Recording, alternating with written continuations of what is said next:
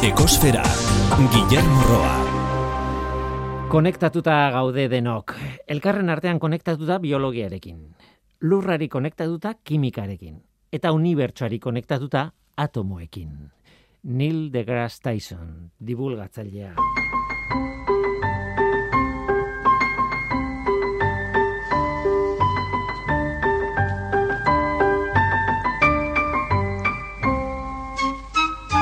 Kaixo denoi, ongietorri ekosferara. Dirua, dirua eta dirua, zer egin dezake diruak gure arazoak konpontzeko. Ez dakit zaila edo erreza den galdera horri erantzutea. Argi dago diruak lagundu dezakela arazo askotan. Klima larrialdiaren kasuan behar beharrezkoa da estrategia askori erantzuteko. Herrialde pobrenek jaso beharko lukete gure dirua trantsizio energetikoari laguntzeko. Zientzialariek jaso beharko lukete dirua energia berriztagarrien garapenerako. Eta abar eta abar, ez beste mila kontu daude. Dirua, beharrezkoa batetik, baina dena zikintzen duena bestetik. Gauza bitxi bat gertatzen ari da diru iturri handienetako batekin, bankuekin. Klimaren arazoaren aurrean bankuak ere mugitu dira. Munduko bankuen euneko berrogeiak sinatu du The Net Zero Banking Alliance izeneko hitzarmen bat. Zero emisio netoen bankuen hitzarmena. Elkarrekin, dirua jarriko dute 2000 eta berrogeita marrerako zero emisio netoen helburuan laguntzeko. Eta hori ondo dago, implikatu behar dira eta implikatu dira. Nola nahi ere, ez dakigu zenbateraino implikatzen diren eta nola. Ez dut zalantzarik egiten dirua jarriko dutela, jartzen ari direla, baina share action erakundeak adirazi du banku handi askok konpromiso horren aurka doan jarduera asko babesten dituztela. BBC argitaratu dute albiste bat eta horren arabera zenbait banku handik diru asko inbertitzen ari dira petrolioaren eta gasaren industriak handi daitezen. 2008 batean adibidez, HSBC banku txinatarrak sortzi mila eta zazpireun milioi dolar inbertitu zituen. Barclays Bank ingelesak lau mila eta bosteun milioi dolar, eta Deutsche Bank alemaniarrak bost mila eta zazpireun milioi dolar. Eta hori hiru adibide besterik ez dira. Diru horren hartzaileak, ba, ExxonMobil, Shell, BP eta Saudi Aramco besteak beste, petrolioaren industriako erraldoiak. Ustez, ustez, diru hori trantsizioa egiten laguntzeko da.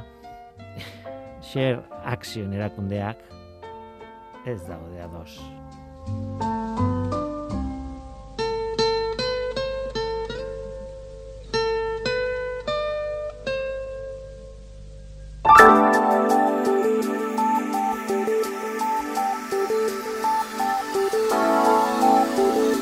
Beti bezala planetaren CO2 mailari buruz hitz egin behar dugu. Larun bateko datua da. Otsailaren amabikoa CO2ren kontzentrazioa lareun amazazpi koma irurogeita lau ppmkoa da maunaloa sumendiaren behatokian neurtua. Iazko otsailaren amabiko datua lareun amazazpi koma hogeita maika ppm zen, aurtengoaren oso antzekoa pixka pixka bera. Alare datu puntuala da.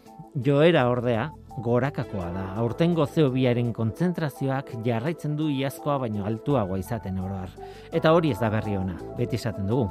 CO2ren kontzentrazioarekin kezkarik ez izateko datua berreun da laurogoi ppmkoa izan beharko luke. Gutxi gara bera eta ez lareun da mazazpi. Gaurko saioan biofindegiei buruz hitz egingo dugu, badakizue zer diren petrolioaren findegiak, ezta? Ba, petrolio gordinetik, gasolina, gasoila, kerosenoa, alkitranak eta abar banatzen dituen tratamendu plantak. Ba, biofindegien ideia berdina da, baina landaretako biomasatik abiatzen dira bioerregaiak banatzeko eta lortzeko, erauzteko. Euskal Herriko Unibertsitateko Gipuzkoako Ingeniaritza Eskolatik Maria González eta Xabier Erdozia etorriko zaizkigu, bagai hori buruz hitz egiteko. Hori da gure gaurko eskaintza. Zu ongi etorria zara. Murgildu zaitez ekosferan.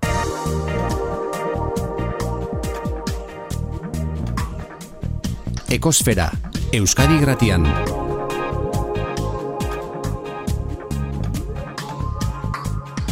Ekosfera, Ametxe egiteko garaia da. Egia da, mm, bizikaren mundua ez zaio inori gustatzen, galdetzen baduzu, eta aldatu nahi dugu. Beti aldatu nahi dugu mundua.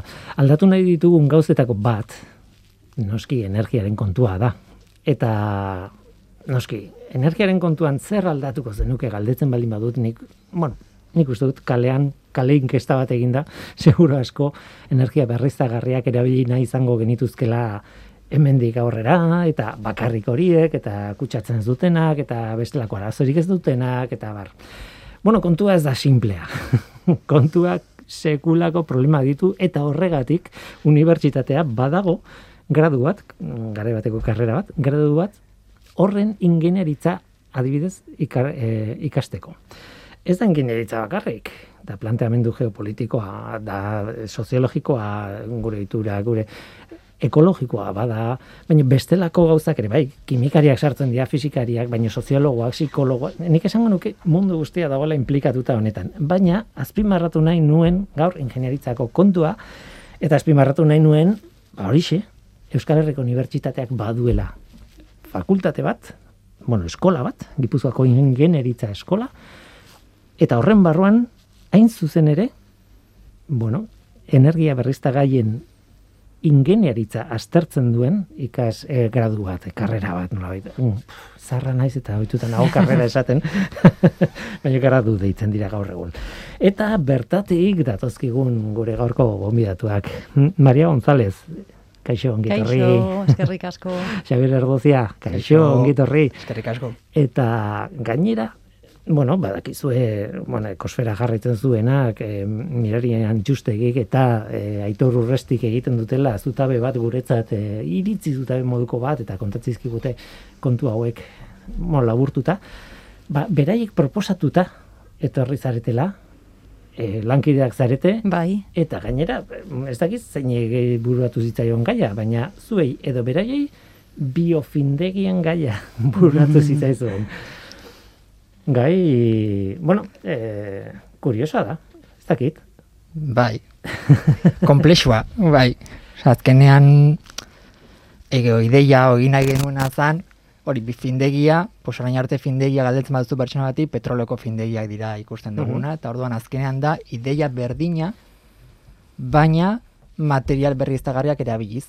Mhm. Hau da, petrolea erabili beharrean, gauza berdina egin, bueno, gauza berdina. Bai, orain kontatuko dugu zer den, zer Baina, den findegi bat, zer den da. bio findegi bat, baina baina Hori da ideia. Eta orduan nik aipatzen nuen inkesta horretan, ba, e, segura asko aldatuko genuken gauzatako bada petrolearen ordez beste zerbait. Bai, hori da. Dena baietz buruarekin. No? Gainera oso konbendituta eta eta e, beti aipatzen dira petrolearen problemak noski e, eta eta argi daude, ez? Baina petrolioaren abantailak bide batez ez dira asko aipatzen, baina bueno, izan ditugu eta petrolio erabiltzen dugu zerbaitengatik, claro. Baina e, bio, e, biomasaren edo bueno, berriztagarrien arloak ere problema ditu eta ez da hain erraxa, ez? E, e, ez dakit. Ez da, ez da hain erraxa. Horregatik, bueno, e, interesantea da e, biomasaren aukera, hori da bioenergia erabiltzea, ze biomasaren komposizio kimikoa eta petroleoarena nahiko antzekoak dira. Ordun, e, petroleotik nun e, ateratzen dugu energia, ba, nolabait e, molekula handi bat mosten eta handik ateratzen zati desberdinak egiteko gasolina, diesel eta produktu asko. Eta biomasatik gauza bera egin dezakegu bera edo antzekoa. Ordun e, hori alde batetik, ordun e, egon gara urte asko antolatzen eta mm, aurrera eramaten e, teknologia bat eta hori ez dugu e- ezin dugu galdu. Ze oso zaila da bestela aldaketa hori egitea, ezin dugu esan pertsona bati e, te, planta industrial oso handi batekin a, e, hori utzi alde batera eta egin beste gauza bat guztiz e, berria. Ordun e, Beraz, balio digu petrolearekin erabiltzen ari garena, balio digu, e, be, e, esparru berri horrendan sartzeko? Bai, oza, e, e, ez dugu, e, biomasarekin ez dugu erabiliko kolumna bat krakeo bat egiteko, baina krakeo hitzak e, esan nahi du mostea. Bai, puskatzea. Bai. Hori da, ordun e, zateak atera e, Mhm. eta ordun e, kontzeptua nolabait e, antzekoa da. Bai, biomasatik, e, bueno, biomasa ligno zelulosikatik, o- hauek dira landareak orokorrean, zuaitzak, Handik hiru zati orokorrak ateratzen dira, e, zelulosa, e, hemizelulosa eta lignin. Bai. Eta handik... Ze hartuko gara eta deskribatuko ditugu. Dena den zuei buruz hitz egin nahi- nahi dut eh, pixka bat lehenago. E, zuek e, zer irakasleak zarete, gradu horretan, aipatu dudan gradu, gradu horretan, zer Bai. zarete? Kimikariak, ingenieriak, e, biologoak, zer zarete? Eh? Maria, zuz? Nik ikasi nun ingenieritza kimika. Ingenieritza kimikoa. Bai. Eta ni Eta baita Xabier? ingenieri kimiko naiz. Biak zarete ingenieri kimikoak. Bai, bai. E, claro, momentu batean, esaten ari zinenean, eta deskribatzen ari zinenean, hor dauden osagaiak eta sustantziak eta bar, esaten nuen, ze kimika, ze, esango diot kimikaria zara, eta baina ez naiz ausartu, Bai, bai. behar nire kimikaria naiz, eta egia da, badukagula, bueno, joera bat, ez, eh, konposatu kimikoei begiratzeko, ez, osagai, osagaiei begiratzeko, kasu honetan, behar beharrezkoa da, ez? Bai. Bai, bai, azkenean, a ber, ingenieriak gara, eta egia da prozesuak azken finean, findegi batean, gero planta handi bat egiteko, ingenierien ikuspuntua beharrezkoa da. Baina hasiera hasieran, hau da, laborategiko lanak, kimikagoak dira. Osea, kimi- azkenean hasieran gauza txikitatik hasten gera, ondo ezagutu behar dugu nolakoa diran gure lehen gaiak, zen nolako produktuak trena ditugun, eta gero bai, behin findegia handi bat egiterakoan, ingenierin ikuspuntua beharrezkoa da baita ere. Orduan gu hor gaude, pues, hasieran, orain egia da, kimika gehiago erabiltzen duguna ingenieritza kimikoa baio.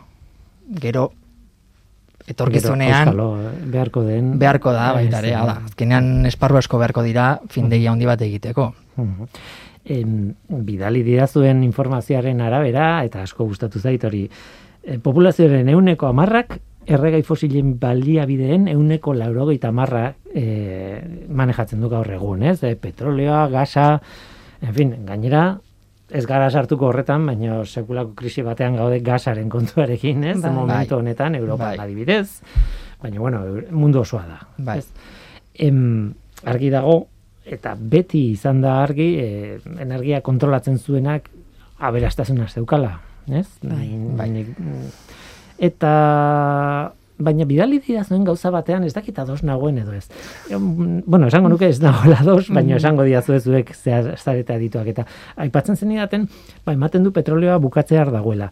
Nik ez dut esaten eset, eh, e, bukatzear dagoela. E, baina e, bai, eta honetaz e, hitz egin dut, e, hori iragarri den bakoitzean aurkitu da gehiago. Eta iragarri den bakoitzean aurkitu da gehiago. Eta ga- gauza bera gertatu da ikatzarekin, ikatzarekin Hmm. e, izan zen, ez? E, hau, Bai. hau honek ez du irango, eh? ja bukatzear dago. Bai. E, eta hori emeretzi garren mendean esan zuten, ez?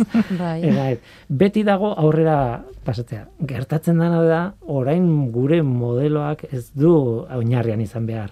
Agortuko den ez den, agortuko ez den bukatzeko baizik eta beste bide batetik goazela. eh? Hori da, hori da. Nik ez eh, enuke eh, esango, bueno, ziur edo amar edo berrogeita amar urte barru bukatuko denik, ze ez dakigu zehatz mehatz. Baina egia da, pues ja ez dala jasangarria eta mm, arazo desiente Ho- Hor ere, ekonomiaren problema dago, ez? E, zenbat eta garestiago izan erauzketa, orduan eta garestiagoa da konsumitzailearen, bueno, en fin, ez? Eta naiz eta bukatu ez, Bai. bueno, Bai. ez Bai. dugu. Baina ez da hori ere, planteamendua. Planteamendua da, hori gero erregin behar da, eta horrek Claro. isurketa ditu, ez? Claro, oza, alde batetik aipatu dezun bezala, e, gure ingurunean ez da ez daudela iturri hauek, osea, guk ez ez dugu errekurtso fosik gure e, pues, inguruan, hori da. Orduan, e, ekarri behar ditugu, urrutik, ordaindu, e, pues, mm, hori, e, beti prezioarekin gora eta bera, eta arazoekin. Eta begiratzen badugu gure leiotik, ze ikusten dugu, ba, biomasa ugari eta biomasa desente eta gainera e, irabiltzen bada beste gauza batzuk egiteko, gero e, gelditzen dira e, ondakinak balore oso altoarekin. Eta handik ere atera dezakegu energia oso modu ba, mm, inteligenteagoa edo Orduan hori izango da planteamendua, ez? Alde batetik astea hemendik eta erabiltzea e, hemengo errekursoak geroz eta modu pues hori e, hori da hori da Mhm. e, Eta iraunkorrea, gainera, hori da. eh, hori da, osea, biak behar ditugu, ez? Iraun dezala, eh, eta ez bakarrik hori, baizik eta, eh, claro Bai. eh, jasangarria izan da dila, ez? Eta, da. eta hemen karbonoaren neutraltasun famoso hori ere dio daukagu Bai. atzean, ez?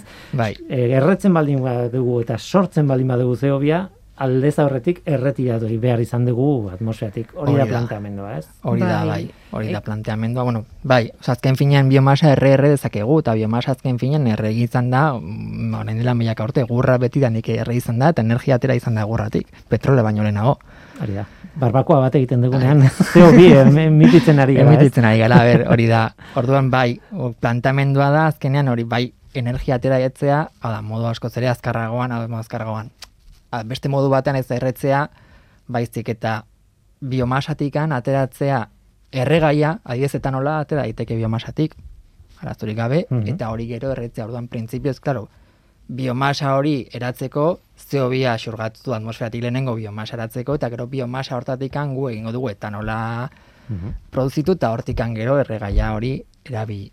Hori da pixka bat plantean, eta gero da petrolioari igual ez da gortuko, o bai, ez dakit, baina azkenean beti gaude hori, azkenean geopolitika da guztia, eta orduan segun nola dauden gauzak, pues, izan daiteke, etorri daiteke petrolea, edo ez, o garestiagoa izan, edo ez, o gasa eh, onaino iritsi edo ez, eta orduan, klaro, hola ezin gara, ezin dugu jarraitu, eta biomasa, o behintzat hemen, eta nik uste herrialde guztietan biomasa badaukate. Bueno, Hori da, Mariak esaten duena, ez? E, landaretatik dator azkenean biomasa. Bai. Landare batzuk egokiagoak izango dira beste batzuk baino. Baina dena den, denek dauka dauzkagu landareak. Eta, Hori da. eta denak lortu horrek energiaren jabetza erabat aldatzen du. Hori da. segurtasun energetikoak bultzatzen du desiente. Ze, ja, pues, erabiltzen dezu, zuk desuna, zuzenean, ez dezu, ez, e, kontratuak edo beste bai, prozesuak e, komplexuagoak e, egin behar. Bai. E, guazen, e, ma mira, ma zientifikora, e, zer da findegi bat eta zer da biofindegi bat? E, zer esagabitzea? e, azken batean, bueno, petrolioa da gauza pila baten nahasketa, ez? Egiten, egiten Bai. duguna separatu hori eta gainera separatzen diren molekula handiak puskatu eta beste txikiago batzuk lortu. Bai. Zer, zergatik eta nola? Findei, petrolio findei batean. Azken finean, bai, petrolioa egiten dena, lehenengo gauza hori da da, e, separatu. Eta bertatik anatzea ditugu da, molekula handiak edo zati pisutxunak esan dezakegu, eta hortikan adidez pues, diesela, eta gasolina, baina gero egia da petrolaren euneko, ez dak, euneko amarra, euneko bosta, erabiltzen da baita ere, azkenean lehen gai bezala plastiko guztiak egiteko plastikoa ematen dut zet, baina petrotik datoz. Mhm. Osea, ez bakarrikan erregaia, baizik eta materialak eta dozein produktu gaur egun petroletik dator ia mm, beti. Orduan, azkenan findei batean egiten dena, lehen moduan petrolera erabili, oraingo findeietan, eh? Eta gero bertatikan, ba, separatu, eta gero bai, separatu ostean molekulak txikitu bar balin bada, eta bai erregaiak, bai materialak, bai produktu kimikoak e, produzitu. Eta biofindegi batean ideia berdina da. Baina petrolio erabili beharrean biomasa erabiltzea. Eta baita ere lehenengo egin behar direna da separatu, eta gero ia behin separatuta nahi ditugun molekuletan, edo bintzat, nahi ditugun Molekula multzuetan. molekula multzutan, gero hori ja tratatu, ba, bai erregaiak produzitzeko, edo bai produktu kimikoak edo materialak egiteko. Orduan ideia berdina da, aldatzen dena, bueno, ber, gero bai ere teknologia ezberdina izango da, zer lehen gaia ezberdina da, Mhm. baina batez ere ideia berdina da, lehen gaia aldatzen da. Petroleo izan beharrean, orain biomasa erabiltzen dugu, orabili nahi dugu. Eta aurreratu zara pixka bat, baina lehenengo problema, solidoa da biomasa. Petrolea likidoa da, edo likidoa eta gaseosoa, baino eh, gehien bat, ez? Eta biomasa aldiz solidoa. Bueno, biomasa lignozelulosika hori, osea, landareak, e, zuaitzak eto, e, solidoak dira noski, baina badaude biomasa mota mm, pila bat, eta batzuk dira likidoak, eta beste batzuk e, ez, ze, hori, a- lehenago aipatu dan bezala, e, ondakinak erabi dezakegu, ze hori, bueno, horrek bai, pues, badaukate beste abantaila bat, eta da, bueno, pues, e, emisio gutxi edo efluente gutxi, e, e, bueno, pues, hori, e, e, ateratzea. E, Orduan, e, likidoak ere badaude. E, zaborraen frakzio batzuk ere erabiltzen ditugu eta hauek batzutak, e, batzutan dira likidoak, bai. Zelulosa, hemizelulosa eh, eta lignina, no, bueno, lignina Bai. edo li, lignina Lignina, bai, bai. antzeko produktuak, ez? Mm, beti imaginatzen ditut molekula luzeak. Bai, bai, bai. Hoietan guztietan, ez? Bai. Azkenean zelulosa bada landarek daukaten estrategia bat eh, glukosa molekulekin nolabait eh, gauza zurton bait, gauza Bai. zurrun eta handi bat. eh, Bai, bai, estruktura bezala, bai, bai, bai. Hori da. Bai, bai. Hortik, mm, zenbateraino puskatu behar dugu edo ze- zen motako, zen tamainako gauzak edo behar ditugu energia gero ondo erauzteko adibidez. Bueno, ba, adibidez, eh, Xabik aipatu du bioetanola. Mm. Orduan, e, hori, oza, lehenengo pausoa da hiru zati hauek e, ateratzea. Orduan, alde batetik zelulosa eta hori betidanik egin dute papeleretan, orduan, Mhm. gero e, iteko papera, kartoia eta hori dena. Gero beste e, frakzio bat da hemizelulosak eta hau da e, azukre haundi bat, erraldoi bat. Orduan, gero handik e, puskatzen edo zatitzen badezu gehiago, ateratzen dira glukosa molekulak eta antzekoak, bost eta sei karbonoko molekulak.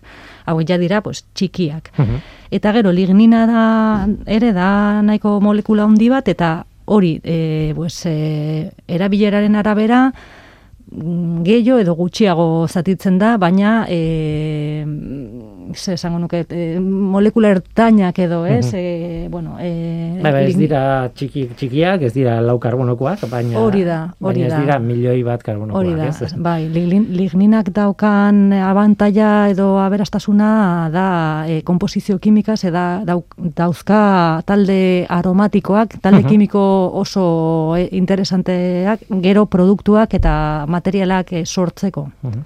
E, sartzen den guztia biofindegi batean ez da berdina. Bueno, findegi batean sartzen den guztia ere, ez? Petrolio Claro. guztiak ez dira berdinak, ez? Ez, ez, ez, ez. Ez, eta hori da, bueno, alde batetik da salta, zailtasun bat, ze biomasa da nahiko heterogenea, o- orduan e, mota desberdinak eta komposizioa desberdina. Ze, claro, urtero landare berdinak ez dauka komposizio kimika bera. E, osea, mm, edozein landare, edozein zuaitz, urtean, urtero aldatzen, aldatzen du komposizioa. Eta gero, e, pues hori, estruktura eta komposizio kimika oso aberetsa da, eta aldi berean oso zaila pues, hori kontrolatzea. Hori egia da, baina petroloren adibidean pues, nahiko, osea, antzekoa gertatzen da, bai. Batzuetan Bai. azufredun komposatu Hori batzuk da. ditu, beste batzuetan, ez? Beste, bueno, Bai. Edo gehiago, edo gutxiago. Bai, bai, eta- bai, bai, jatorriaren arabera a, desente Bai. aldatzen da. Nik bai. gogoratzen dute prestiz itxasontziaren garaian eta istripuan, ez, Bai. eh, bueno, ba, esaten zuten. Gainera hori etzen e, petrolio gordina, baizik eta birfindegi batetik okerrez banago zetorren Ez, eh, ez, ez dut gogoratzen, ez dakit, ez Bai, dakit. E, gasolioa eramaten zuen dut. bai. eta e, aztertu zuten zenbateko azufra zeukan eta horrela jakin zezaketen nongo petrolea Bai, zen, ez? bai, bai, bai. ez da berdina Ipar Amerikakoa edo... edo- Claro, edo- claro, bai, Mm. bai. Em, kasu honetan gainera gauza bera, baina, claro, e, molekula jakin baten bila baldin bazoaz, eta nola egin nahi dute biofindegi baten produktu batetik. Claro, ateratzen duzuna analizatu behar duzu, jakitiko zer duzun hor, ez? Bai, Ero. bai, de, hasieran egin behar den lehenengo pausoa, baitare findegi arruntetan, oraingo petrolio findegitan izango da, baitare lehen gaia egin behar da analizatu, zer daukagun.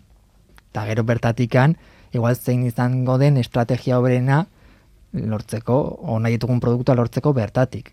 Orduan, adibidez, gure kasuan, landareak daukagun landarekin, daukate guztia daukate zelulosa, hemizelulosa eta lignina. Baina badaude landare batzuk, hemizelulosa gehiago dautaketenak, edo gutxiago, beste batzuk lignina gehiago eta gutxiago, eta baita ere ligninaren komposizioa eta hemizelulosen komposizioa ezberdina da. Zelulosa bai dela bakarrikan glukosa, glukosa molekulak, eta ez dauka Orduan hori berdina izango da guztietan.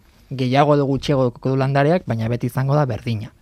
Baina besteak bai hemizelulosa eta lignina ezberdina dira, landarearen arabera, jatorrian arabera ezberdina dira. Orduan, lehenengo pausoa beti-beti izango da ondo analizatzea zer daukagun. Behin hori jakinda, ba, estrategia hoberena aukeratu, ateratzeko nahi ditugun produktuak. Bai erregaia izan daiteke, hai zelulosa asko baldin badauka, egin dezakeguna zelulosa glukosa da, zatitu zelulosa hori glukosan, eta glukosa etanola bihurtza nahiko erresa da. Orduan hori izan daiteke estrategia bat. Ikusten balin bada landarea ez daukala zelulosa asko, baizik eta daukala hemizelulosa asko. Ba, orduan azukre horiek lortzea. Eta hori adibidez, erabili daiteke elikagaietarako azukreak erabiltzeko elikagaietan. Lignina asko daukala. Ba, orduan ligninarekin azkenean dauzka, e, bueno, talde aromatikoak, eta hori adibidez antioxidatzaile moduan erabili daitezke. Orduan, lehenengo gauza beti izango da jakitea nondikan ateratzen dugu zer daukagun, eta gero, ze estrategia erabili erabiltzeko produktuak ateratzeko, ekoizteko. Aizu, galdera tonto bat badaude biofin, biofindegiak, ez da? Badaude, badaude, e, tamaina desberdinak daude, osea, e, beti pentsatzen dugu pues, planta hauek erraldoiak direnak, eta ez ez da horrela. Ze mm, modu oso erraz batean, pape, osea, e, planta papelera bat, izan daiteke oso erraz e, biofindegi bat. E, zergatik, pues, hori, e, haiek ere egiten dute e, lehenengo pausa mm, nolabait berdina, osea, e, tratatzen dute, bueno, e, egurra kasu honetan, e, ateratzeko zelulosa. Eta gero, gelditzen da likido bat, e, likor negro orokorrean deitzen diotena, eta hori da e, bueno, kimikoak, erabilitakoa e, kimikoak, eta lignina eta hemizelulosak diso, disolbatuta, hori da. Eta ordun honekin segiten dute normalean, pues, e, edo R zuzenean, handik e, errekuperatzeko e, ligninak eta beste molekulak daukaten energia prozesuan e, erabiltzeko edo, bueno, pues, e, handik ere prozesatu eta atera beste frakzio desberdinak eta hori ja da guztiz e, bitfinei bat. Zati mekaniko bat izango du hasieran orduan, ez? Eta gero bai. zati kimikoagoa hori da, ez? E, bai. atzetik, ez? E, bai. Hori tratatzeko. Em, zuek planteatzen zenutena bidali zuen informazioan adibidez ez e, bigarren belaunaldiko birfindegiak izan daitezke pixka bat e, sofistikatuagoak, e, finagoak, hobeto egin prozesu hauek, ez dakit, non dago saltoa? Edo zein izan behar du saltoa? Etorkizunean claro. Bueno, oza, lehenengo arazoa izan da, e, oza, hasieran oso interesantea zanez, e, pues, administrazioetatik e, asko bultzatu dute modelo hau. Orduan, e, adibidez Brasilen asko erabiltzen dute e, bioetanola e, pues, e, erregai kotxeetan, kotxeetan bai, bai, ibiltzeko, da, bai. hori da. Orduan, o, e, han noski daude planta hauek e, pues, modo masibo batean sortzeko produktu hau, e, eta haiek ez dute erabiltzen petrolio horren beste e, ze gertatzen da, hori egiteko e, erabili daitezke ba, e, materia prima desberdinak, baina e, haiek erabiltzen dute e, azukre, azukar dekaina, bai? Mhm. Eta orduan, kasu honetan, badago kompetentzia bat e, elikagaiaekin, eta e, elikatzeko dauden industriak, bai. Hor, bueno, e, elikatzeko, e, elika, bai, elikagaiak sortzeko industriak. Uh Orduan, gertatzen da, e, pues, hori, e, jatorria e, edo iturria barkatu, mm, berdina baldin bada, pues, horrek sortzen dira e, arazoak. Orduan, bigarren generazioa da, erabiltzea, grano edo pues eso, eh, elikagaiak e, baizik erabiltzea ondakinak. Ordun, e, adibidez zere, zerealeekin... Ba, zerealetan gainera zati handi bat, da, da e, zurtoina, bueno, e, belarra edo, bueno, nahi duzun bezala deitu, Hori eta bestea jaten duguna, azia. Hori da, azia behin aterata, gelditzen dan parte guztiak, hori erabiltzea. Eta ordun handik ere, gauza bera, atera ditzakegu, dezakegu, baina, claro, mm, teknologia pizkat komplexuagoarekin. Orduan, claro, lehenengo pausa san, pues handik aterata, eh, pues prezio merkeekin eta gero ja, pues eh, behin ikusita hori zala arazo de ze claro, gero azukeraren edo hartoen prezioak askoz eh, pues Bai. E, hori da. Era, eso es. Etxe egiten zinen bitartean, gogoratu dut, nik biodieselari buruz e, entzun nuen lehenengo garaitan, e, adibidez Mexikon, zuden, e, e, bueno, biodiesela egiteko, edo bioerregaia orogar egiteko landaketa izugarriak. Eta zuk aipatu duzun problema lehenengo generazioko findegietan gertatzen zena, ez? Hori da. Ba, harto uste dut bi harto mota nagusi zeudela harto goria eta harto txuria. Eta horia jaten zen, txuria ez, baizik eta erabiltzen zen bio erregaia egiteko. Bai. Eta claro, e, orduan ba, e, txuriak kentzen hasi zitzaion e, lurraldea, Bai. eremua e, besteari, eta orduan, claro, Mexikon oso oinarrituta dago elikadura, Bai. bueno, Bai, tortitak deitzen Bai. dituzten horiek, ez? eta denak hartozkoak dira, ez? Bai, Mexikon eta eta Amerika osoan, osea, hor, eh, han batez ere iparraldean, eh, hori da, vamos, oso bai bai base oso oso importante bat. Corn, bai. bel, e, beltz, eta de, de, bai, bai, bai, egia da, bai, bai. Bai. Eta orduan, e, claro, hori gainditu egin dugu, edo oraindik amets bada. E, esan nahi dut, e, jateko, ar, e, aukeratu behar izatea jatearen alde edo biodieselaren alde. Ez, ez, hori, bueno, gaindi, gaindituta ez dago oraindik, baina bide honetan gaude, ze ja administrazioek e, legislazioak moldatu dituzte, eta ja, e, pues, hori, esaten, beti esaten dute, 2000 eta hogeian, e, egingo dugu ez dakit zer, gero iristen gera, eta ez dugu guztiz lortu. Orduan, 2000 eta hogeita marrean, asmoa da, euneko hogeia, e, hori, e, garraioetan, e, pues, erregai bezala erabiltzea, bigarren belaunaldiko, e, pues, eh, hori, bio, bioerregaiak. Orduan ja, markatuta dago, bigarren belaunaldikoak eh, egin behar direnak. Eta, bai, osea, egin behar da horrela, ze ja, e, de, derrigorrezkoa Bai, da, legez nola, bai. bai. derrigortuta dago. Bai. Bai. E, nola jasatzen dute hau guztia ikasleek? ez dakit, niretzat mm, ez dut esango berri berria denik, baina bai, gaia ez dudala asko, ez dut asko irakurri honi buruz, edo ez, da, ez dakit. Bai, a ber, hasieran gauza berria da baraia entzategia, da gauza oso interesgarria iruditzen zaiela. Ze, gaia azkenan interesgarria da, obain, bueno, niretzako, klaro, interesgarria izango da. Baina, bai egia da, azkenan ikuste dutela, aplikazio bat demoa ikuste dutela, aldatu daiteke da gauzak, eta ikasten dutenean esan dezakete, ba, pues, beira, hau balio du, zer- zerbaitetarako balio du, eta honekin egin daitezke, ba, munduan aldaketak. Mhm. Orduan ondo ikuste dute alde hortatikan. Gero egia da, sartzen zarenean ideia bat daukazu, eta gero ikusten hasten zarenean ikasten honi buruz, egia da, gero ez direla hain errexak, hasieran ikusten den bezala. Baina hasiera batean ikuste guztiak ikuste dutela, modu, obintzat interesgarren ez da, ah, pues, gaia polita da. Eta gero sartzen direnean, pues, hasieran beti daukazu gaia polita da, gero hasten zara ikasten, eta, bueno, batzuk esan dezakete, ah, pues, Kaiak beti dira politak hasiera. bai, hasieran dena polita da, ez- ez- bueno, guztiak. Ez guztiak, ez. Baina adibidez, claro, pentsatzen dut e, ideia hau eta gu hemen kontatzen ari garena izan daitekela sarrera bat edo, bueno, Bai. eh, aurkezpen moduko bat, baina gero ingenieritzan sartzen zara. Bai, Ingenieritzan nun dago zailtasuna, zer ikasi behar dute, e, niko goratzen dut ingenieritza kimikoa oso asignatura, igual ni nintzen, eh? ikasgai zaila eta puf, e, e, komplexua eta ez oso atsegin.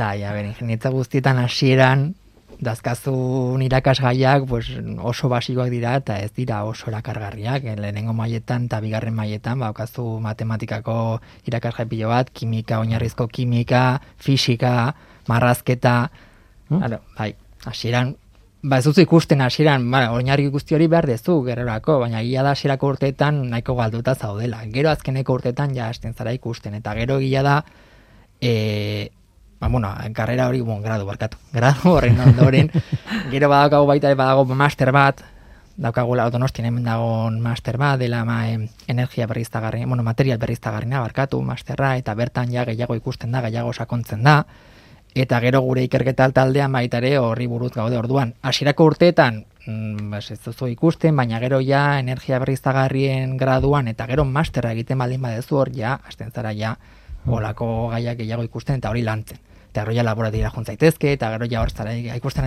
hori ikusten duzu behintzat, eta ikusten dituzu gauzak. Eta adibidez, eh, ikerketa mailan ja zuen laborategian, ja Bai. ez graduan, baizik eta zuen laborategian, e, zer aizarete ikertzen, bueno, ez dizut eskatuko sekreturik kontatzeko, baina zehatz mehatz zuen ikerketa lerroak nundik doaz. Bueno, gu azken finean gure laborategian, hemen donostin daukagun laborategian, biofindegi moduko bat egin nahi dugu orduan azkenean gauden pertsona batzu daude igual zentratuta zelulosan. Ez, dauka, hartzen dugu lan gaia eta esan dugun bezala hiru zati dauzka, ez? Orduan batzu daude zelulosan zentratuak. Eta bertatikan egin dezakete erregaiak atera edo materialak atera ikuste dute zen olako baliabideak atera daitezke bertatik. Beste batzuk daude hemizelulosetan zentratua. Eta egite dute, ba, ikerketa hemizelulosari buruz. Eta beste batzuk lignina, adibidez ni ligninan gehiago zentratu nago. Eta gero beste batzuk, adibidez, Maria adibidez, igual prozesu osoa ikusita, orokorra ikusita, ba nola egin daiteke prozesu hori modelatu, oze, ekonomikoki ea e, jasangarria den edo ez, hori ikustea baita ere beste lehorretako bat da. Orduan, bakoitza gurela batean, dago zentratuta hiru hiru osagai, ba, bakoitza osagai batean zentratuta, ikusteko zer atera daiteken. Hori da gutxo gora bera egiten duguna. Orduan, materialak erabiltzen ditugu materialak, ba, pinu adibidez erabiltzen dugu asko hemen, ze pinu desente dago, eukaliptoa baita ere, ze paper fa fabriketan erabiltzen dutena eukaliptoa da adibidez, eta gero edozen beste ondakin erabiltzakegu, adibidez baita ere, ez da biomasa lignozelosikoa, baina krustazioen eskeletoak baita ere erabili daitezke. Ah, Eta hori ondakin bada. Eta hori era, ez da lignozelosikoa, baina baita ere ondakin bat da, eta bertatikan lortu daitezke Hmm. produktuak. Azken finean, hori gu beti ondakinekin gaude lan egiten. bai, ondekin asko, gainera. Bai, basokoak edo, Bai. bai, bueno, Egur fabriketan lortzen da ez pinu adibidez, fabrikan egiten den egurra zura egiten dute fabrikatu, eta beti daude ondakinak. Hori guretzako, Adibidez, primeran. aurreko astean elkarrizketatu genituen hemen e, kooperatiba txiki bateko jendea, malerrekako jendea, donesterekoak, eta hoiek, e, bueno, beste mota bateko proiektua zen, ez? Baina e, ideia zen e, garoatik, iratzetatik ateratzea papera. Mhm. Hori ere zelulosa da, Bai. Bai, nahi dute, bai. da, ondakinak eta bueno, e, e, arazo bat da gainera, e, mendietan, ez, dagoen Bai. garoa edo iratzea. bai, bai. Eta, claro, beste, mm, iturri handi bat izan daiteke, ez? Bai, bai, osea, iturri badaude, iturriak ez dira, ez dira falta. Iturriak egia ez direla falta, gero egia badaude arazo asko, azkenean iturriak asko daude, Mhm. igual iturriak asko baina txikia daude, eta claro, hori guztiare garraioa eta gauza hori guzti hori baita ere kontuan hartu behar da. Mhm. Azken finean ez da, horregatik ez da inerra, azkenen badaukagu bai, iturri asko daude, baina gian iturri oso txikiak eta leku askotatik etorri behar da lehen gaia findegia handi bat egiteko, hori baita ere araztako bat da. Baina, bueno, iturriak ez zaizkigu falta ondakinak badaude, Mhm. egia da heterogeneak direla, ezberdinak izan daitezkela, eta horregatikan jakin behar da zer egin. Eraginkortasunean Bai. eragingo du asko. Bai, ez be, da. be- beti aipatzen dugu biomasak daukala e, kar, karbono balantze neutrala edo zero, e, horregatik e, fotosintese prozesuaren gatik e, hasi dala eta hartu duela CO2 atmosferatik eta gero erretzerakoan bu, bueltatzen, hori da, bai. askatzen du. Baina gero hori bakarrik da konbustioa, baina gero garraioak eta beste prozesu guztiak noski e, behar bai. dute energia eta eta pues Eta eh, batzuetan ez dator, Eso etorri es, eta den batzutan ez da horren berdea prozesua eta Hori esan behar da ze bestela, osea, es es que zure ez dakit eh, abantaiak eh, pues bultzatu eta eta, eta aipatu baina ez ez da Mhm. Eh, pues Baina ondo dago eh, zati batean eraginkorra izatea eta eh, behintzat bilatzea neutraltasuna, eta gero beste zatiaz eh, arduratuko da beste bat eta helburu ber- esan zatika eh, egin daiteke problemari aurre, ez? Claro, baina etapa guztiak kudeatu behar dira ondo, Bai, eh, pues osotasun batean bai, Eso ez? es, Bai, bai, eso bai, es, bai, bai. eso. Tira, ba, hemen utziko dugu. E, biofindegiak, zinteresgarria. Bi- Zinteresgarria ez dakit polita den gaia. Baina bada interesgarria beste arrazoi batengatik, ez? E, mm, bizikean mundu honetan ba, gakoa izan daitezkelako olako instalazioak eta bar. Aizue, Maria González eta Xeber Erdozia, e, zera, Gipuzkoako ingenieritza eskolako irakasleak Bai. eta ikertzaileak, Bai. Bai. Eskerrik asko gurekin izateagatik, landare pixka batzuk, bueno, landare batzuk ekartzeagatik eh, ona eta nahi zuen arte. Bai, guan, han gaude ere oso posik e, hori, instalazioak e, erakusteko eta segiten dugun bai. gertutik e, zuek da idea ikusteko. txarra, eh? Joango naiz zure. Oso ondo. Ongitorriak izango zarete. Eskerrik asko. Eskerrik Zuei. asko.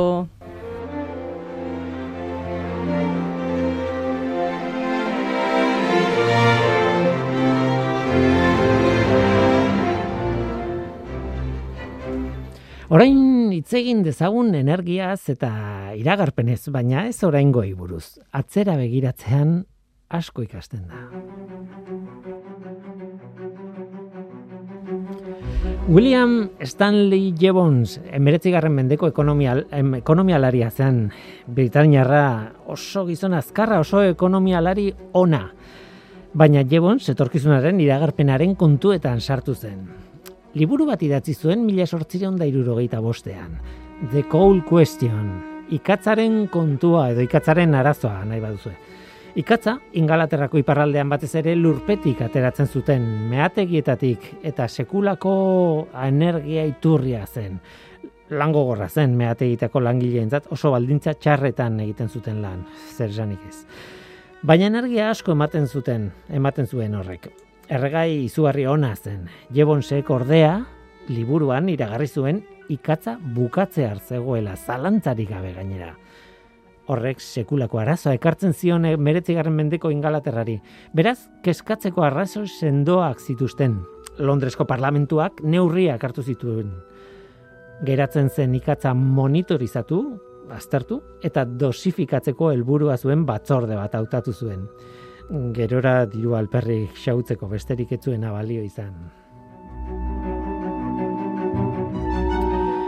Tira ekonomialari aparta izango zen, baina etorkizuna iragartzen etzen bat ere ona. Are gehiago oso txarra izan zen.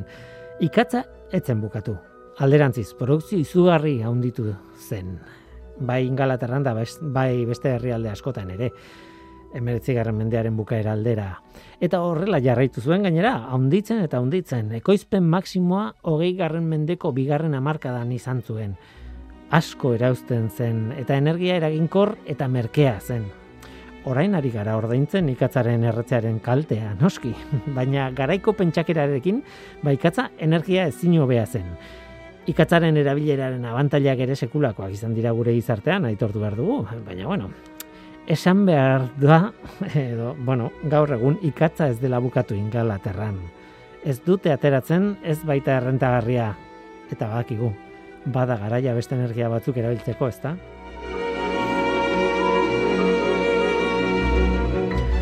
Pixka bat aurrerago, guazen, emertzigarren mendearen azken bi markadetan edo eh, beste energia batekin gainera, petrolioa. Pensilvanian erabiltzen hasi ziren energia iturri eraginkor hori, oso eraginkorra da, baina oraindik emeretzigarren mendean bukatu baino lehen, hainbatek iragarri zuten petrolioa ere bukatze hartzegoela. Azken batean petrolioa ere erregai fosila zen eta lehenago ala geroago, baina bukatu egingo zen. Eta agian Pensilvanian bertan arrazoi pixka bat bazuten, noski, gainberan sartu ziren hango putzuak segituan, baina petrolioa beste toki askotan zegoen. Nola nahi ere, berriz ere dinamika berean sartu ziren adituak, estatu batuetako meateiko departamentuak mila beretzeion da malauan, iragarri zuen mila bederatzen da hogeiko amarkadaren erdialdean bukatuko zela petrolioa. Hor, gutxi gara bera. David White geologoak izan, esan zuen, mila bederatzen da hogeita bian, gutxi gara bera, ekoizpen maksimoa izango zuela. Eta hortik aurrera petrolioaren erauzketak bera egingo zuela guztiz agortu arte. Eta mundu osoan gainera. Garaiko geologo onenek baiz, bazituzten probak hori baiestatzeko esan beharrik ez dago, ezta? Petrolioa, etzen mila bederatzi, bederatzi eunda hogeiko amarkadan bukatu. Eta salto egin behar dugu aurrera, mila bederatzi eunda berrogeita mairuan. Berrogeita mairuan iragarpen katastrofista berri bate egin zuten. Hau ere petroliaren ekoizpenari buruz. Data berri bat eman zuten petrolioaren ekoizpen maksimoa izateko. Mila bederatziun da irurogeita sei baina orduan ere iragarpena okerra zen, oso okerra. Mila bederatziun da irurogeita sei iritsi zen, eta erauzketa oparoa izan da, etzen masimora iritsi. Oraingoan ere ez, gara hartan petrolioa merkea zen, eta autoek asko kontsumitzen zuten, eta hala ere, ez egon arazorik. Esan beharra dago, amarkada horretan Marion King Hubert geologoak eredu bat, eredu teoriko bat egin zuen, petrolioaren industrian iragarpenak egiteko erabili den eredu garrantzitsuenetako bat. Haren arabera, petrolioaren maksimoa 2000 urtearen inguruan izango zen. Iragarpen okerra, berriz ere. Pentsatzen dut ezagutzen duzuela, baina aurrengo mugarria historia honetan mila beretzen da irurogeita mairu. Da, petrolioaren krisia. Noski, orain arte ez dut ezer esan, baina petrolioa eta energiaren munduan ez da ugaritasuna sartzen den faktore bakarra eta esango nuke ez dela ugaritasuna dagoen faktore garrantzitsuena ere. Faktore politikoak daude, faktore ekonomikoak ere bai. Mila bederatzen da irurogeita mairu ospetsu horretan, ekialde hurbileko ekoizleek petrolioaren prezioa izugarria hunditu zuten bapatean. Ez gara sartuko krisi horren arrazoietan, politikoak edo ekonomikoak izan da ere, edo, bueno, benetakoak edo asmadutakoak. Bueno, ez gara sartuko. Kontua zen, testu inguru hartan, estatu batuetako Jimmy Carter presidenteak urrengo iragarpen bat egin zuela. Mila bederatzeriun da laraugeiko amarkadan bukatuko zen petrolioa. Hori edo mila bederatzeriun da laraugeita marreko hasieran. Eta etzen bukatu, klaro. Beti, beti, beti iragarpen okerren atzean esplorazio berriak egoten ziren. Eta baita petrolioa erauzteko modu berriak ere. Adibidez, mila bederatzen da irurogeita marreko amarkadan izugarri sustatu zituzten itxasoko plataformak petrolea usteko. Petrolioa itxas ondotik ere erauztiteken, noski, eta hala hasi ziren. Erauzteko metodo hori garestia da, baina petroleo gehiago erauzteko bidea ba, ematen du. Huberten eredua okerra zen, esan dugun bezala, mila beratzen da berroita marreko amarkadan iragarpena egin zuen geologoaren eredura, baina berriz ere erabili zuten, nolabait egun eratu zuten 2000ko amarkadaren hasieran eta iragarpen berri bat egin zuten horrekin. Princetoneko unibertsitateko geologoek egin zuten eta haien kalkuluen arabera, petrolioaren produkzioaren maksimoa 2000 eta bostean izango zen. Iragarpen hori ere, okerra.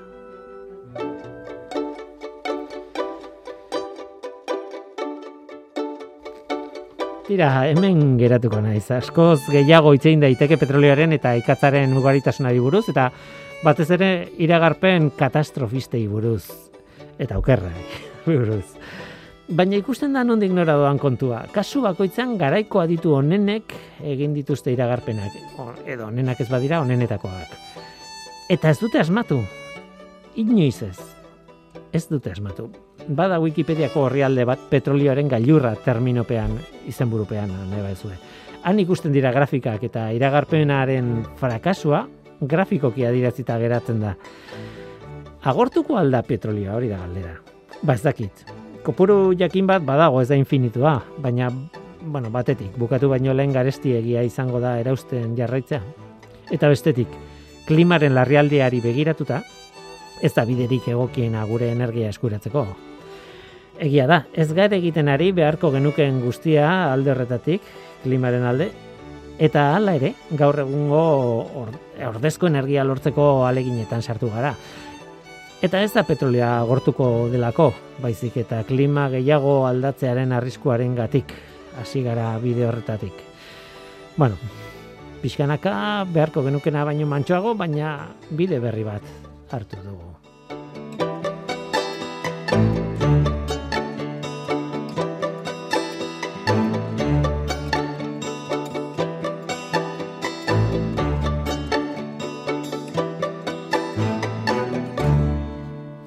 Tira, azken gogoeta bat. Egin ditzagun hiru lau bost mende atzera. Energia eskuratzeko iturri izugarri oparo bat, baleak ziren. Haien gantzak, beroa ekartzen zigun. Beroa, argia, en fin, energia. Euskalko zaldea arro dago bere baleak harrapaketaren iraganaz. Herrietako armarrietan ikusten da, ez? Baleak irudikatuta daude eta hori da modu bat esateko, ei, gu aberatxakera, baleak harrapatzen ditugulako. Baina petrolioa bezalaxe ikus daiteke kontua. Eta ikatza bezalaxe. Etzen erregai fosila erregai biziduna zen baina agortu ziteken agortu egiten zen eta agortu egin genuen. Benito Lertxundiren abesti honetako bertsoek orain jarriko duguna kontatzen dute harrapatutako azken balearen historia Orion e, mila beratzen da batean okerrez banago epikoa bezain faltsua baina hor dago abestia eta polita da azken balearen historia, gure itxasoko balea eta haren gantza desagerrarazi genituen. Ez dakit zein diren iragarpenak, edo zein ziren garai batean iragarpenak balearen populazioenak, baina bel, balea desagerrarazi genitu. Bago, genuen. Petrolioa agortzeko gaitasuna ere, izango genuke. Nik uste dut baietz, ez nago seguro, baino nik uste dut baietz. Pentsatzeko modukoa da, ez da? Mila bederatzi eundalenengo urtia Maiatzaren ama laugarren egunia Hori joko herriko barraren aurrian Balia agertu zan behatzik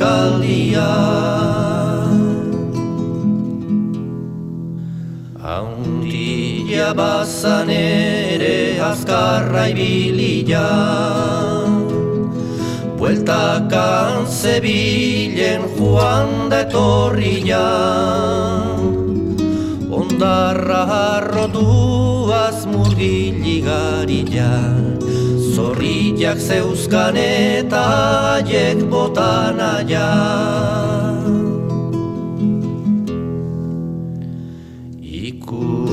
zuten ian ala zebilela. Beriala joan ziran treineruen bila Arpoita dinamitak eta soka bila. Aguro ekartzeko etzan jende hilar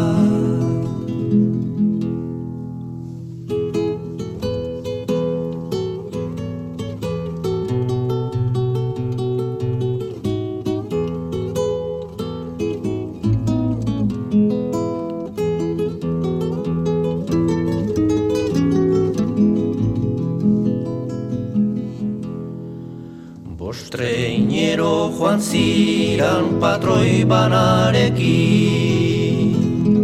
Mutil bizkor bikainak guztizonarekin Manuel Ola eta loidirekin. Uranga hatxaga eta manterolarekin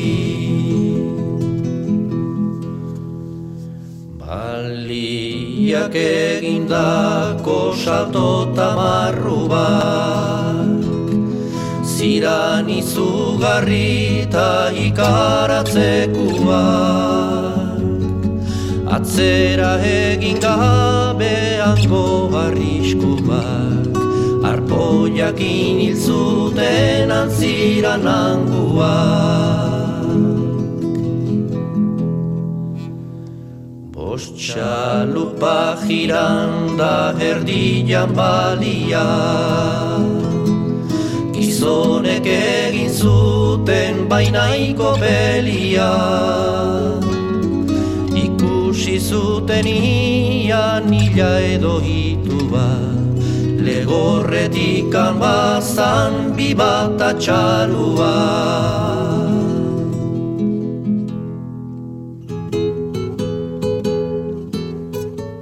Eta gu bagoaz, orengoz hau izan da dena hemen ekosferan. Mikel Olazabal teknikan eta ni Guillermo Roa mikroan.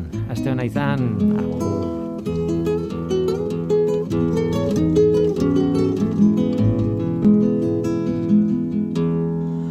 Ama bi metro luze gerri jamarlo di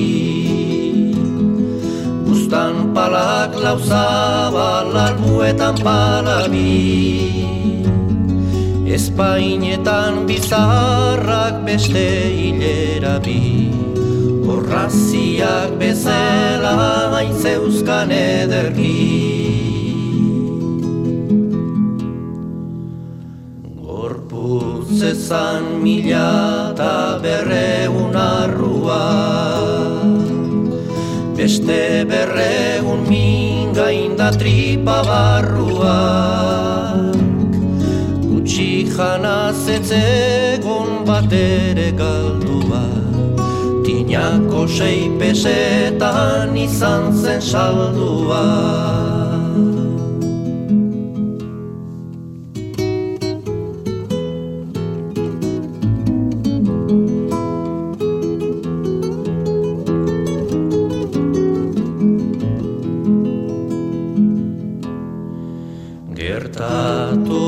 jarri detegilaren alde. Hau horrela ez bada jendiari galde. Bilotzez posturik anatsegintzu gaude. Gora hori jotarrak esan beldur gabe